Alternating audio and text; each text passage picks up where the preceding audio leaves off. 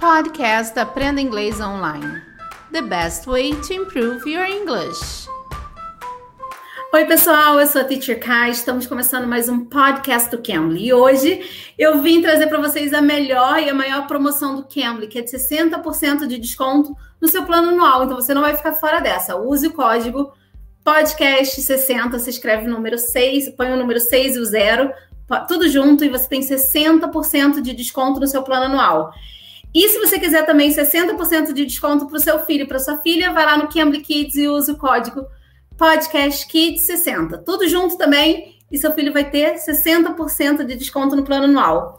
E hoje nós vamos falar com o Teacher Sergio. Ele vai explicar para gente o uso da palavra cringe, que está se usando bastante ultimamente.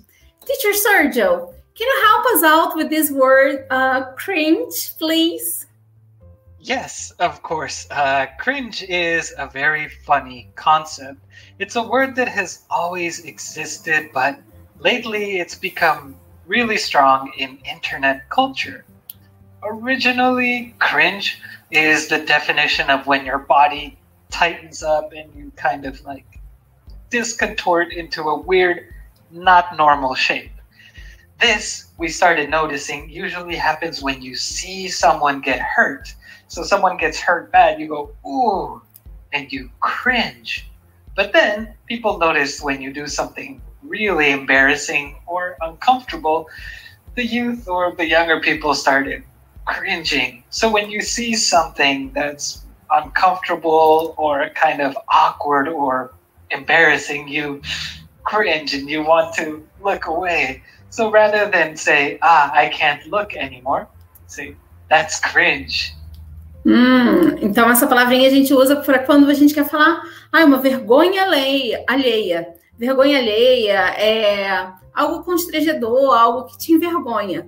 Então você usa essa palavrinha para isso. So, let's say for example, your friend is he really likes this girl and he's on his way to ask for her num for her number and he pulls out his phone and it falls on the floor. He's going to pick it up and he drops his pencils or he drops something else and he is just a mess. And he comes back to you and you say, That was so cringy. I was going to die. It means I was so embarrassed for you. I felt like my body was going to implode. So, yeah. So cringy. You can use it as like uh, an adverb. That was so cringy. So, can you say that you are cringy? you are cringy. Yeah, you are a person who is embarrassing. You're a person who is doing embarrassing things or awkward things like, wow, dude, you are so cringy around your crush. You are so cringy. Uh, like, for example, parents like to make us feel embarrassed. Like, dad, you are so cringy. It's like, ah, oh, why do you make me feel so embarrassed in front of my friends or strangers? Let's suppose I have a presentation in class and I'm kind of shy and I don't like like speaking public. Can I say that I am cringy uh, when it comes to speaking public?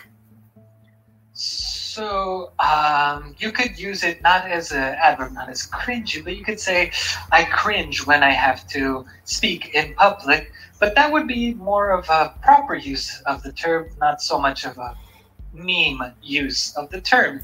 If you want to meme or slang cringe, you could say, uh, I find speaking in public so cringy. It's like uh, the act of doing it is cringy.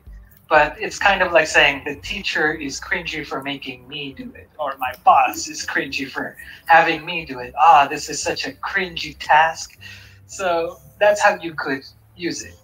Ah, viu só, pessoal? Então a gente pode usar cringe de várias formas e é bem legal essas formas que o Teacher Sergio falou pra gente. Então, se você gostou, deixe seu like e não se esqueça dessa promoção maravilhosa. Saímos daqui, saindo daqui, vai lá no Cambly e usa esse código é, podcast60 para ter 60% de desconto no seu plano anual, tá bom? Podcast Kids 60 para o seu filho, para sua filha. Então aproveite, tá bom? Teacher Sergio, thank you, thank you guys. Tchauzinho, pessoal. Eu sou a Teacher Kai. Espero vocês aqui no próximo episódio. Bye, bye. Bye, bye. Thank you. Bye, guys. You can. You can bleed.